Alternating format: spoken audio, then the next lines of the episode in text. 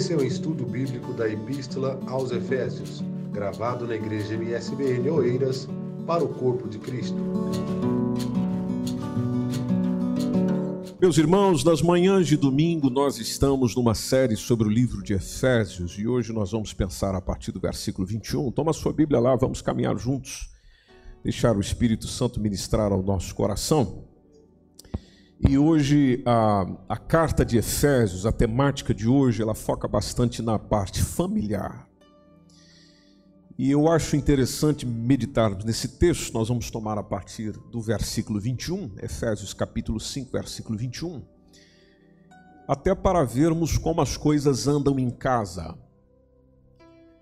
Às vezes as coisas em casa não andam melhor, não andam, não andam bem porque nós não entendemos o nosso papel. Qual é a minha função, qual é a minha responsabilidade dentro do lar. Aliás, tem muita coisa que não anda bem na empresa, não anda bem na igreja, não anda bem em casa, não anda bem no casamento, na relação familiar, relação profissional. É, se não entendermos qual é o meu papel nisso? Qual é a minha responsabilidade nisso? Este texto que está em Efésios, ele, nos mostra é, é, essa, essa ideia de Deus, de eu chegar diante de Deus e não exigir apenas direitos, mas chegar diante do Senhor, ou, ou exigir direitos, como alguns preferem fazer, não estou dizendo que todos o façam, mas muitos de nós exigem ou exige de Deus que ele faça aquilo que, sob o meu ponto de vista, é meu direito receber, eu tenho que receber, ele tem que me dar. Não é a postura correta, mas muita gente o faz. Quando nós vamos para a palavra de Deus, ela nos coloca é, nesse, nesse espelho que nos faz ver, mostrando o seguinte: dizendo, não, peraí. Eu sei que na geração atual vocês estão exigindo muitos direitos, mas estão esquecendo dos deveres só tem condições de exigir direitos quem é excelente com os seus deveres. Agora, da parte de Deus, que direito tenho eu de exigir alguma coisa? Agora, da parte de Deus para mim, Ele tem muita condição de exigir os meus deveres, porque com aquilo que Ele tem cumprido a mim, mesmo sem eu merecer, eu tenho recebido todo santo dia. Eu e você. Então, relacionamento familiar é um projeto divino. Por ser um projeto dele, ele pensou como as coisas devem acontecer. E vocês sabem que faz parte da missão e do propósito dessa igreja fazer com que as pessoas conheçam a vontade de Cristo para a vida delas. E quando nós lemos, por exemplo, que Cristo disse em Mateus capítulo 19, entre o versículo 4 e o versículo 6, quando Jesus fala sobre o casamento, ele já especifica que no princípio o Senhor criou macho e fêmea. Ou seja, mostra que o casamento deve ser heterossexual. Heterossexual é aquele que é atraído sexualmente ou emocionalmente por pessoa do sexo oposto. Então já é da vontade dele que assim o seja. Deve ser heterossexual. Depois a gente vê no versículo 5, onde o próprio Jesus diz que deixará o homem, o seu pai, a sua mãe, e se unirá à sua mulher, e serão dois numa só carne. Aqui tem o segundo propósito, ou seja, ele deve ser monogâmico ele deve ter apenas um cônjuge enquanto estiver casado ou casada. O Senhor não falou se unirá às suas mulheres. O Senhor coloca no singular, se unirá à sua mulher. Versículo 6, ainda na continuação do que Jesus diz: Assim não são mais dois, mas uma só carne. Aí preste atenção que vem logo após. Portanto, o que Deus ajuntou, o que Deus ajuntou, não separe o homem. Jesus fala do casamento indissolúvel, ou seja, ele não pode ser desunido, desatado. entendido isto nas palavras de Jesus, é importante perceber os papéis de cada um. Deus ordena ordem para que haja ordem. E a ordem bem executada com responsabilidade traz bem-estar. Você sabe do que eu estou dizendo. Seguramente nessa semana você sentiu algum incômodo com alguém porque você percebeu que este alguém não cumpriu com a sua responsabilidade como deveria. Ou seja, pode até haver uma ordem, mas não se cumpriu de acordo com a responsabilidade da ordem, da, da, do que deve ser, do que deve acontecer. Ou por não haver ordem é onde houve a confusão. Deus, tudo que ele fez, tudo que ele planeou, tudo que ele especificou, ele sempre colocou ordem. E com relação ao tema onde nós estamos, eu chamo a sua atenção para 1 Coríntios capítulo 11, versículo 3. Veja só a sequência. Nós temos o texto dizendo que desejo que entendais, essa foi a expressão do texto. Eu, eu desejo que vocês entendam, que vocês percebam, conforme diz o texto, que Cristo é o cabeça de tudo. Eu estou em 1 Coríntios 11, 3. Cristo é o cabeça de todo homem. Depois o homem, o cabeça de quem? Da esposa ou da mulher. E Deus, o cabeça de Cristo. Veja, veja que coisa linda. Mas há sempre um cabeça. Veja que na ordem que Deus coloca, há sempre o cabeça para que haja submissão.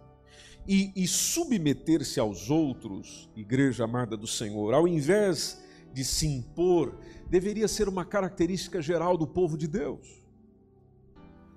Por quê? Por causa do exemplo que nós temos do próprio Cristo em Filipenses, capítulo 2, entre versículo 3 ao versículo 8. Esse texto que fala do nosso Senhor mostra um Senhor se submetendo, mostra um Senhor se esvaziando de si mesmo, mostra o Senhor se colocando à disposição de outrem. Então, deveria ser uma característica geral do povo de Deus, porque Deus assim o fez. Deus assim o faz. Então é partindo dessa perspectiva que Efésios capítulo 5, a partir do versículo 21, a mensagem da palavra de Deus é sujeitando-vos uns aos outros. No que? No temor de Deus. Essa parte é importante.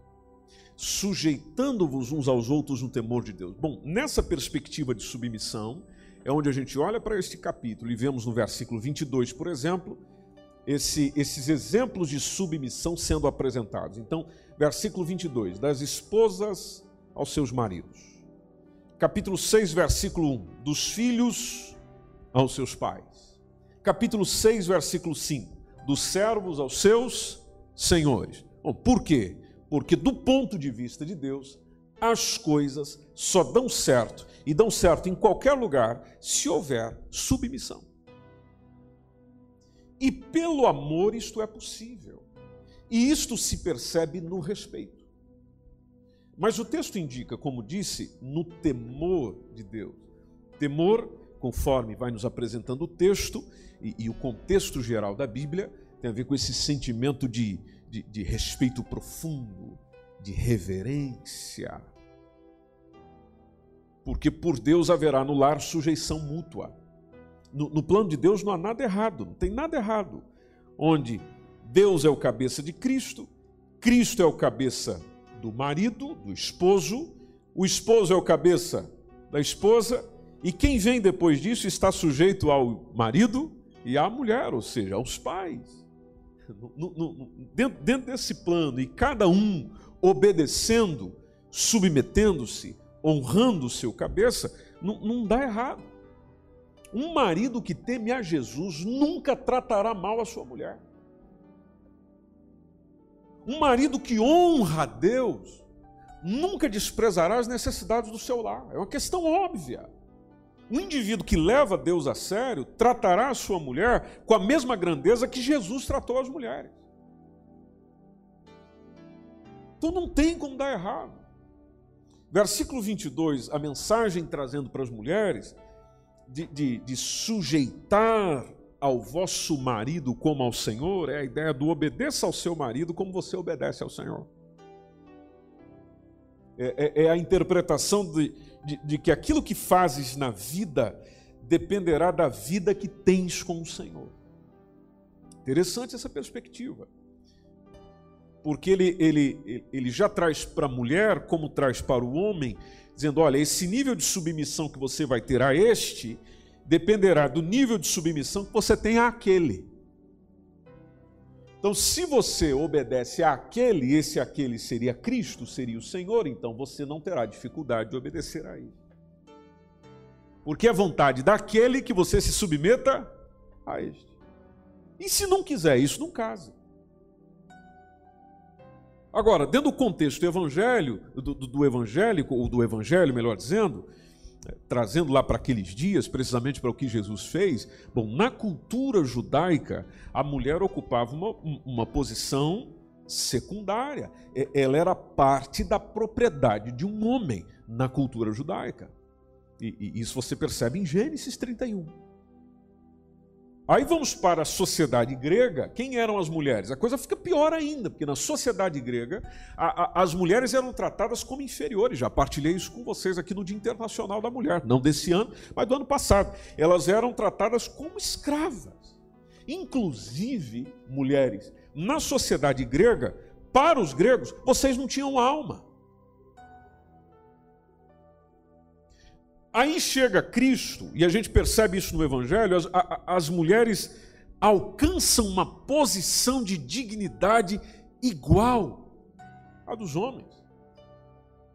Onde a gente percebe isso? Percebe já naquele princípio. Gálatas capítulo 3, versículo 28, nos deixa bem claro que não há judeu, não tem grego, não há servo, não há livre, não há mais o que?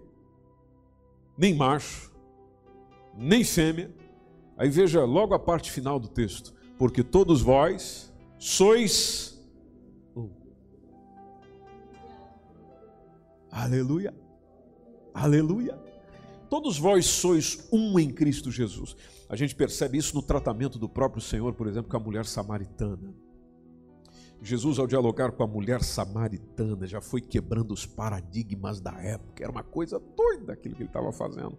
Tanto que os discípulos chegaram e disseram: Não, como é que é possível ele estar tá falando com ela? Veja, Jesus já está quebrando o preconceito, a discriminação. Então, a mulher cristã, é, é, ela desfruta dessa plena liberdade é, em Cristo e não está sujeita, minha senhora, a, a, nenhum sistema de escravidão dentro da própria palavra de Deus. E aqui é necessário destacar uma, uma, uma questão importante. O, o movimento feminista do nosso tempo, é, com, esse, com esse viés neomarxista, considera que quando você fala disso, você fala desse modelo bíblico, você fala da palavra de Deus nesse sentido, é, isso é um sistema opressor do homem contra a mulher. Não, quem fala isso não entendeu nada né, Leandro?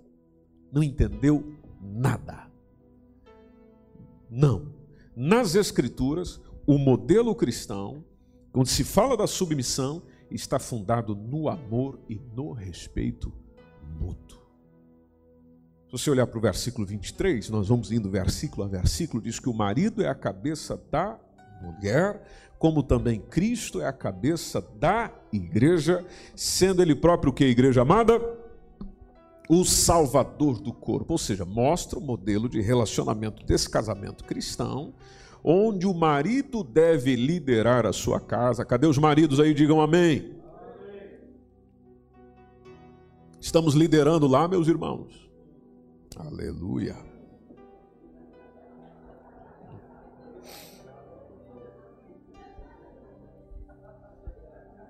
Gostei, hein, Josias? Gostei. Perfeito. Se der problema, chama outra. Né? Ah, o, o, o marido deve liderar a sua casa do mesmo modo como Cristo lidera a igreja. E como é que você percebe Cristo liderando a igreja? Bom, você percebe um Cristo preocupado com o bem-estar da igreja. Tanto que no mesmo capítulo, você olhar no versículo 29, diz que nunca ninguém aborreceu a sua própria carne, antes a pessoa alimenta, antes a pessoa sustenta o seu corpo, aí veja que ele coloca logo após, como também o Senhor a igreja, ou seja, o Senhor alimenta, o Senhor sustenta, o Senhor cuida. E, então é, é, isso que se espera, segundo o texto do marido. Se a gente voltar ao versículo 24, a mensagem é exatamente essa, dizendo que, de sorte que, assim como a igreja está sujeita a Cristo, então assim também as mulheres sejam em quantas coisas? Hum, em tudo sujeitas a seu marido. Agora é claro, tomando aqui o versículo 24, a submissão deve ser assim a igreja está sujeita a Cristo. O que, que isso quer dizer? Uma sujeição a Cristo envolve, vai lá, eu falo e você repete: lealdade, fidelidade, devoção, sinceridade, pureza e amor. Então não tem a ver com a sujeição irracional ao domínio de alguém. É, não, é algo voluntário, é algo grato onde você aceita o amor e o cuidado do marido e em devolução a isso há uma submissão. Aí é claro, você já está pensando, mas quando o marido não ama, e a prova de que ele não ama é que ele não cuida. Bom, então mostra que esse marido também ainda não percebeu a vontade de Deus como marido. Porque o dia que ele perceber isso, vai, vai, vai também poder perceber, mulher, tanto você que aqui está, quanto aqueles que nos acompanham pela internet, que não há nada de depreciativo nessa conduta. Não. É, veja que o exemplo é altíssimo. O apóstolo Paulo coloca Cristo e a igreja. Quando ele traz isso para um plano terreno, casamento, ele coloca marido, mulher. Versículo 25 diz: Vós, maridos, amai vossa mulher. Vamos juntos, homens. Maridos, amai vossa mulher. Sim, mas eu não sou casado, mas um dia vai ser. Então fala comigo. Maridos, amai vossa mulher. Diz alguém que se Paulo tivesse utilizado aqui na parte do amar, na parte do amor, outras expressões que encontra sobre o amor no grego, como é o caso do amor filéu, que é o filantrópico, o amor eros, que é o amor erótico, o amor estorge, que é o amor familiar, é, também estaria válido, ele não estaria errado. Mas o que ele usou aqui no caso do amor, segundo o comentarista, é o amor HP, como alguns dizem, ou agapau, como alguns dizem. Ou seja, o amor de Deus. É, é, é para amá-la com o amor divino. Olha que grande coisa, meu irmão. Olha que, que grande responsabilidade que nós encontramos nesse texto. Ou seja, há um, há, há um envolvimento tão maravilhoso, conforme diz o versículo 25, mostrando como também Cristo amou a igreja. E se entregou por ela.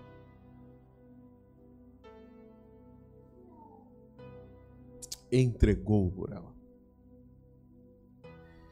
Então, se a minha esposa está correndo perigo aqui, o que deve entrar na frente dela é quem? É o marido. Vocês já viram um marido que vai mandando a esposa na frente. Uma situação de risco ali complicada. Ele vai, vai, vai indo na frente que eu vou aqui resguardando a, ou aqui na retaguarda. Não, nem sempre, às vezes é covardia mesmo. Ah, isso implica né, sacrifício. Quando fala de Cristo amando a igreja, tem a ver com entrega, tem a ver com sacrifício.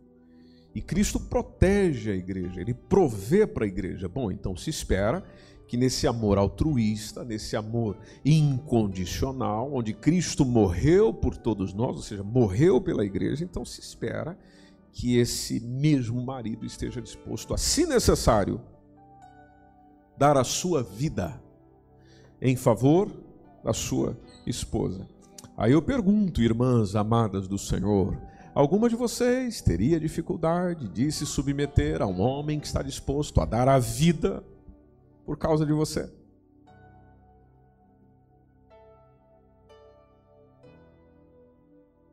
Como é que é, Juscelino? Não, para todos. Porque hoje a senhora está aí na fila de espera.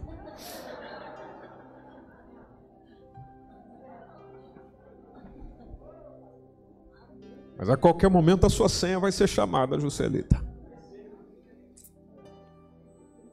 E a senhora vai cantar aquele, aquela canção dizendo: agora é só vitória. Né?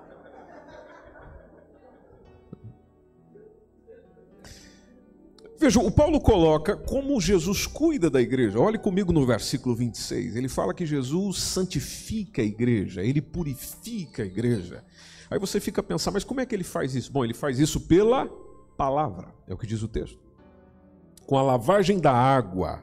Essa água seria pela palavra. Veja que Jesus fala conosco o tempo inteiro por meio de quê? Pela sua palavra. Na sua palavra ele nos santifica. Ele nos purifica. Amém, irmãos. Agora, para que, que ele faz isso? Versículo 27. Para apresentar a si mesmo. Veja, ele, ele, ele pensa nele também.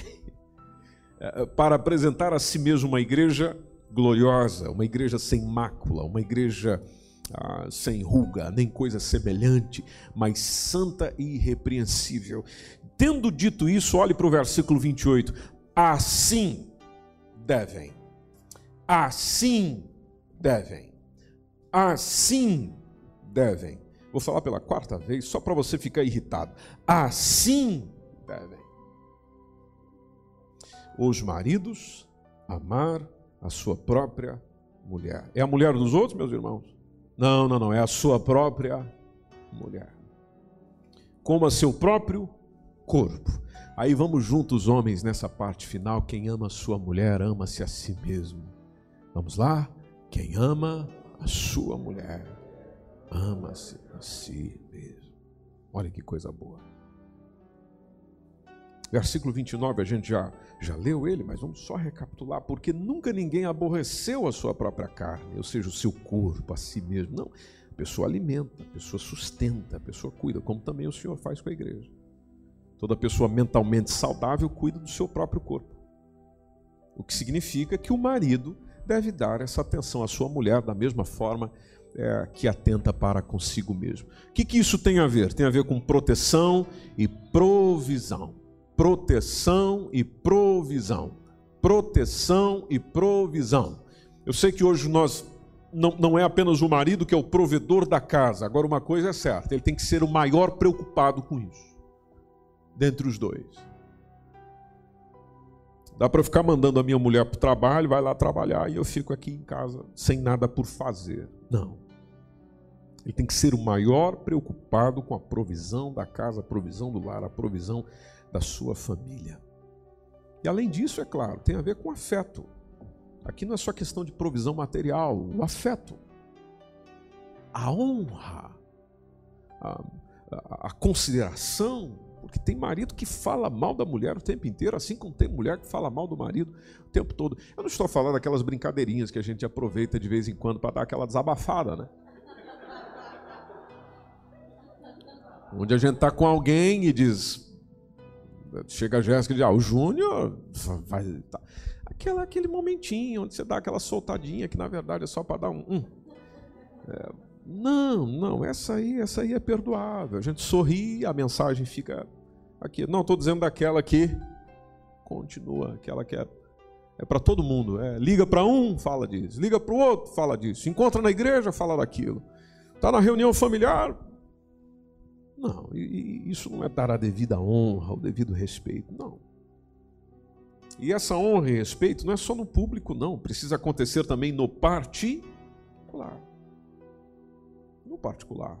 Seria igual a coisa. Versículo 30, ainda dentro da, da reflexão que estamos, que diz: Porque somos membros do seu corpo. E aqui, naturalmente, tem a ver é, com a igreja. Versículo 31, só recapitulando: Deixará o homem seu pai, a sua mãe, se unirá à sua mulher, e serão dois numa carne. É o que Jesus também disse que nós já vimos. Aí o, o apóstolo Paulo volta falando do mistério, grande é este mistério porém eu estou me referindo a respeito de Cristo e da igreja. Versículo 33: Assim também vós, cada um em particular, ame a sua própria mulher. Veja a insistência nisso. Quantas vezes ele falou disso só nesses poucos textos? ame a sua própria mulher como a si mesmo, e a mulher faça o que, minhas irmãs? Ô, oh, minhas irmãs, eu ouvi mais o Leandro do que vocês. Vamos lá, minhas irmãs, e a mulher faça o quê? Sim, o marido. O que seria essa referência? É estimá-lo, é, é respeitá-lo. E é claro, queridas irmãs que aqui estão e aquelas que nos acompanham, é, esse, esse estimá-lo, esse respeitá-lo, claro, também tem a ver com agradá-lo, tem a ver com ajudá-lo em sua tarefa de liderar, porque nenhum líder consegue desenvolver as coisas sozinho. Aliás, não existe líder só.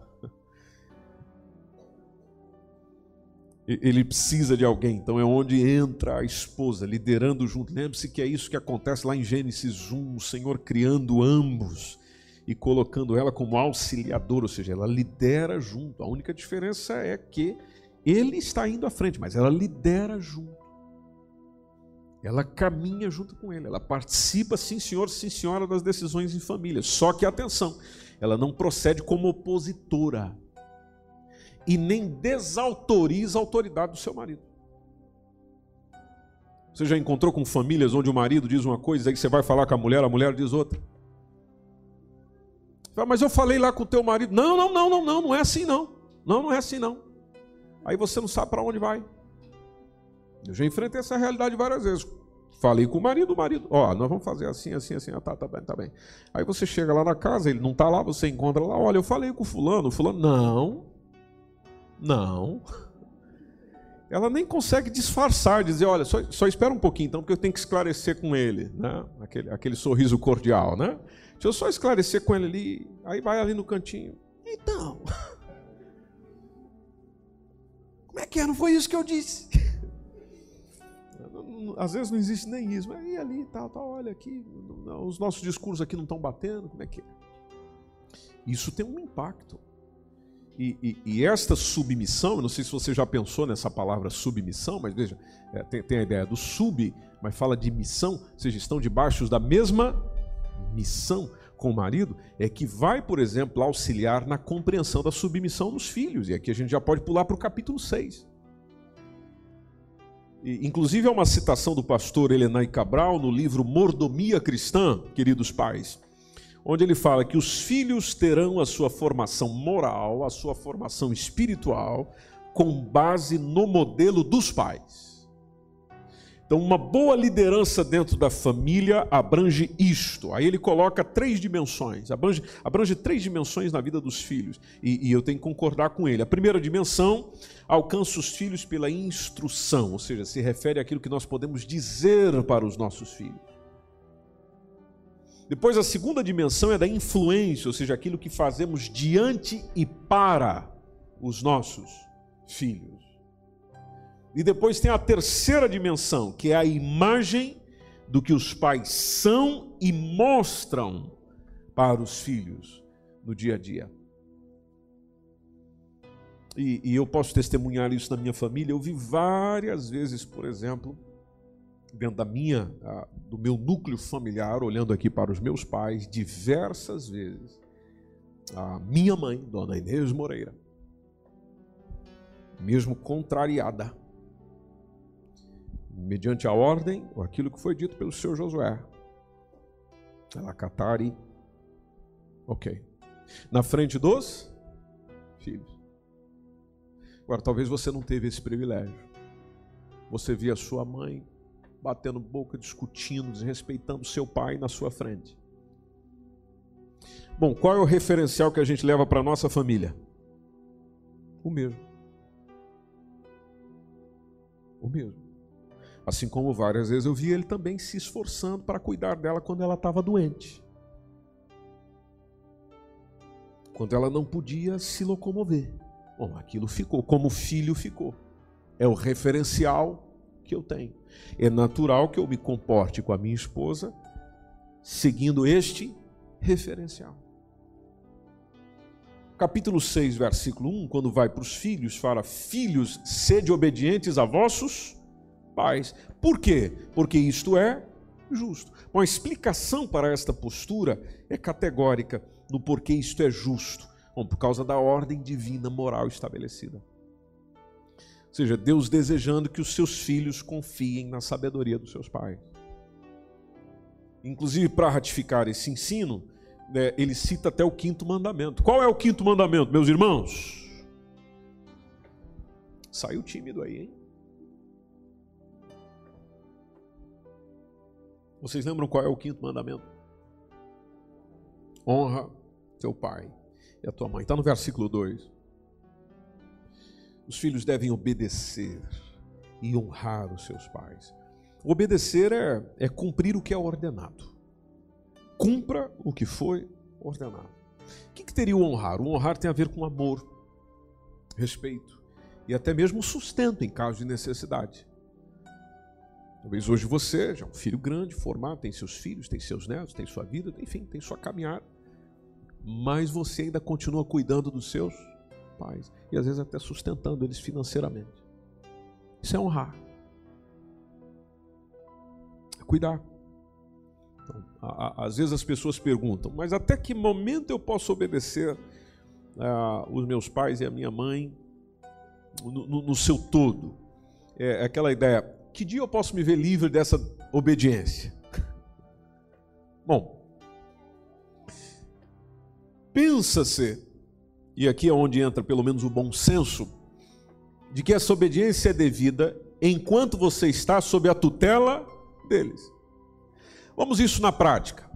Quem paga as suas contas? Quem te dá de comer?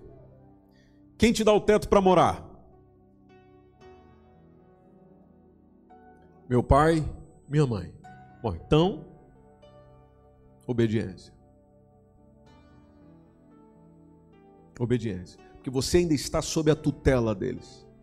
E quando alguém, eu tenho alguém sobre a minha tutela, sobre o meu cuidado, lembre-se da ordem. Quem está a cuidar de mim é responsável sobre mim. Então eu devo obedecer. É uma pessoa que está responsável sobre mim. Então eu devo obedecer. No princípio do Evangelho você percebe isso. Agora, a parte da honra. Bom, honrar os pais é para toda a vida. O respeito, a consideração, o cuidado, o amor, a honra é para toda a vida. Agora, vai chegar um tempo que eu estou no meu trabalho, eu agora cuido de mim, não dependo mais do cuidado e da atenção direta dos meus pais, já me retirei dessa tutela deles no sentido de uma responsabilidade direta para comigo, já sou de maior, já tenho a minha família, então tem muita coisa, é claro, que o pai e a mãe vai chegar e vai dizer para mim, não faça isso, mas naturalmente já na minha idade adulta eu vou fazer. Os avós que estão aqui conosco que nos acompanham, quantos desafios às vezes nós filhos temos com os nossos pais Onde esses dias estava lá na casa da avó dessa criança. E, e ele estava lá, sabe, daquele jeitinho, já tentando desobedecer. Aí eu preparei essa mão pequena aqui. E pá! Na frente da avó, o que, que a avó faz? Não faz isso com a criança. Bom, a minha mãe está me dando uma ordem. Quer dizer que eu não vou fazer? Não, senhora. Eu estou educando a criança. Mas você tem uma mão muito pesada. Bom, não interessa, ele que se acostuma. Ele que se acostuma a fazer o quê? Né? Quanto mais ele obedecer, menos ele vai ver essa mão. É simples assim. É, é essa mão que eu digo chegando junto, né? Veja, é, é, uma ordem, mas naturalmente é uma ordem que você já. Não, peraí. Há uma razão aqui diferente para desobedecê-la, digamos assim. Agora, claro, não estou deixando de honrar, não estou deixando de considerar, não estou deixando de prezar pela vida dela. Inclusive, o apóstolo Paulo fala, e eu já estou acabando, meus irmãos, é o primeiro mandamento com promessa. Então, os filhos que obedecem e honram seus pais, nós temos essa, essa promessa dupla. Promessa dupla está no versículo 3. Para que te vá bem. Para que te vá bem. Para que te vá bem. Então eu quero que a minha vida vá bem? Quero. Bom, então já começa fazendo isso. Obedeça e honre seus pais. A vida vai bem. Tem alguém que é testemunha disso aí? Dá para dizer um amém? Olha aí. Vale a pena. É um princípio que deve ser considerado por nós. Obedeça, honre seus pais. Vai bem. E além disso, ainda vais viver muito tempo sobre a terra. E, e, e, e aqui não é só é, bênçãos espirituais como todo o contexto de Efésios. Não, aqui tem também bênçãos materiais envolvidas, prosperidade exterior, vida longa e tanta coisa boa que nós queremos para a nossa vida em nome de Jesus. Agora é claro, cabe também a nós pais estabelecer os parâmetros de conduta, reagir contra a desobediência dos nossos filhos e os critérios para educá-los estão na palavra de Deus. Os critérios para educar os nossos filhos estão na palavra de Deus. Aqui é sempre propício lembrar de Provérbios 22, 6. Instrui o menino ou a criança no caminho que deve andar. Até quando envelhecer, não se desviará dele. Instrui. O que, que eu quero para o meu filho? Eu quero isso. Bom, então instrui. Bom, o que, que eu quero para minha criança? O que, que eu quero que ela seja? Eu quero que ela seja isso. Bom, então instrui. E, e já partilhei isso aqui diversas vezes com vocês, mas lembro novamente. Veja o que diz o texto: instrui o menino no. No. No é diferente de o. Quando eu digo vai, ali está o caminho. Eu estou apontando o caminho para o outro. Agora, quando eu falo, vamos aqui no caminho, então eu estou junto. O chamamento da palavra de Deus é caminhe junto. Não é eu dizer uma coisa para o meu filho e depois eu faço outra. Não. O que eu quero que ele faça começa comigo fazendo. O convite da palavra de Deus é instrui no. Eu não sou chamado a, a, abusar da minha autoridade, inclusive até o texto fala exatamente disso. Vamos para o versículo 4, e o versículo 4 é o último, nós já estamos encerrando. Eu, eu sou chamado a não abusar da minha autoridade como pai, não. Sou chamado a educar com a brandura, educar com amor, não vou ter rigores excessivos, não vou fazer imposições injustas, até porque, para não, conforme diz o versículo 4, logo no princípio, para não incitar a ira dos meus filhos. Porque a recomendação do versículo 4 é exatamente essa: e vós pais, não provoqueis, vamos juntos, pais e mães, e vós, pais, não provoqueis a ira a vossos filhos. Eu sei que nós já estamos na hora de acabar, mas permita-me, rapidinho, rapidinho. Às vezes nós imaginamos que contrariar a criança é provocar a ira dela. Não, se eu estou educando ela, não. Agora, tem algumas brincadeiras que eu faço e às vezes você faz com os nossos filhos que é só para provocar. O que, que você olhou para trás, maluco?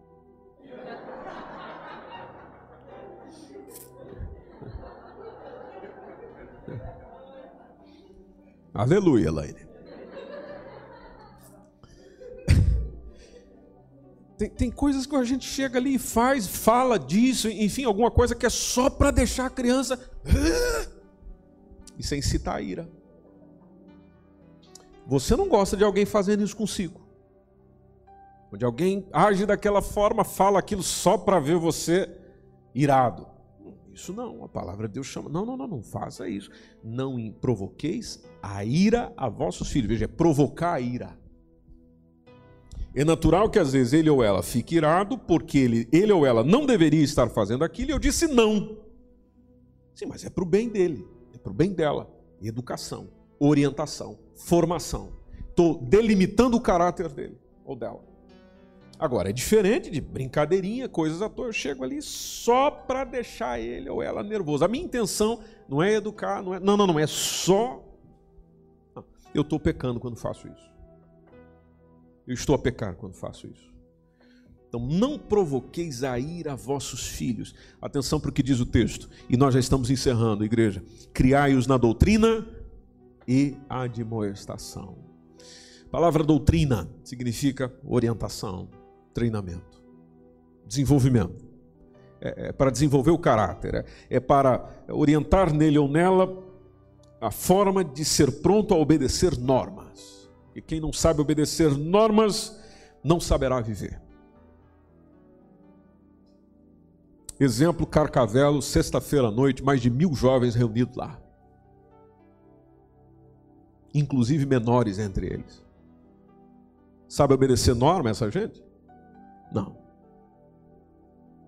Então já dá para você ver o nível da educação familiar, como é que já está indo. eh, como é que está a nossa sociedade nesse sentido. Já a palavra de moestação quer dizer instrução, advertência, que faculta essa distinção entre o bem e o mal. Enfim, a criança precisa ser orientada nisso. Então, o que eu faço com meu filho? Bom, primeiro, não provoque o a ira, você não precisa disso. Você é pai, você é mãe, você não depende disso. Segundo lugar, crio nessa doutrina e de admoestação. De quem? De quem? Do Senhor. Trabalha com ele ou com ela na palavra do Senhor. Orienta ele ou ela na palavra do Senhor. Coloca a cabecinha, a cabecinha dele ou dela para pensar no querer do Senhor. Porque daí quando a gente coloca no caminho do Senhor, então o Senhor caminha com eles e a vida deles terá sucesso em nome de Jesus.